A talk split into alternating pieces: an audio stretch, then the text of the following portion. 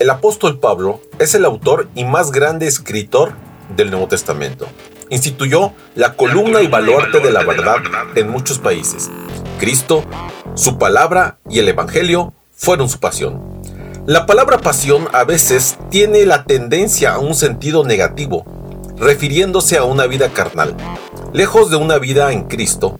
Sin embargo, tiene también un significado sumamente positivo, como emblemático, bandera, identidad, propósito innegociable, un celo sin límites. En fin, era su buque insignia. Iniciamos con Pablo, reavivado por una pasión.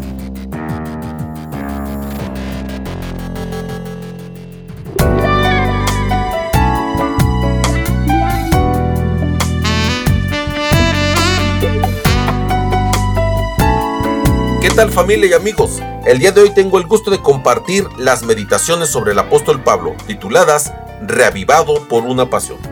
Hoy es miércoles 15 de septiembre y el tema para el día de hoy, firmes y adelante. La cita la encontramos en primera de Tesalonicenses 3.8 que dice así, de modo que ahora hemos vuelto a vivir, sabiendo que estáis firmes en el Señor. Muy bien, pues iniciemos. Antes de que una criatura camine, se pone de pie. En los dos primeros capítulos, Pablo puso a la iglesia de pie y ahora quiere ayudarla a caminar. La palabra clave aquí es afirmar. Los conversos deben saber que la nueva vida no es fácil, que vendrán pruebas y persecuciones, pero que pueden mantenerse fieles y misioneros. ¿Cómo ayudó Pablo a que la iglesia se afirmara y marchara hacia adelante?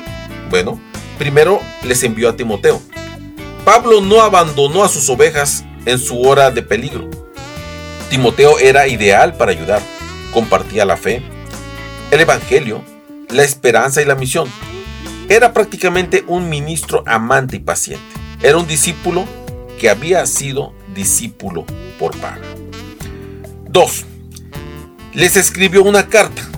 El informe de Timoteo a Pablo fue alentador los nuevos creyentes permanecían firmes. No creyeron en las mentiras del enemigo.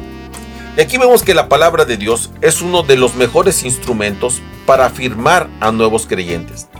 Jesús se enfrentó al enemigo con el seguro escrito está de la espada del Espíritu, la Biblia, que es inspirada por Dios, nos afirma, nos enseña, nos redarguye, nos corrige y nos instruye. Y aquí vemos que el apóstol Pablo adoctrina a los tesalonicenses sobre Dios y del Padre y de Jesucristo y del Espíritu Santo. El pecado, la salvación, la iglesia, el ministerio y la segunda venida. Para el apóstol Pablo, la palabra de Dios es comida nutriente, luz guiadora y un arma defensora.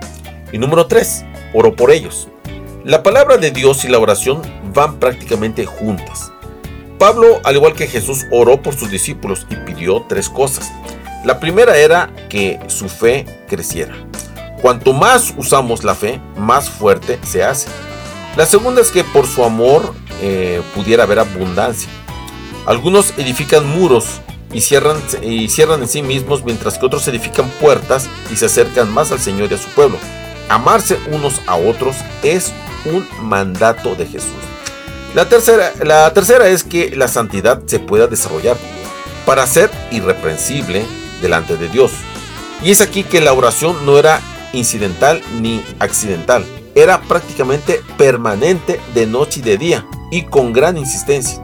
De principio a fin, las lecciones y los ejemplos del Señor nos enseñan que la oración que no persevera no insiste en el pedido y no se renueva permanentemente tomando fuerza cada petición anterior, pues prácticamente es una oración que no prevalece. Y termino con esto. ¿Qué podemos hacer para ganar a otro y ayudar a mantenerlo en la fe? Bueno, animar y permanecer a su lado, compartir la palabra y sobre todo, orar. Pablo hizo eso. ¿Y qué crees? Le fue muy bien. Que tengas un excelente día.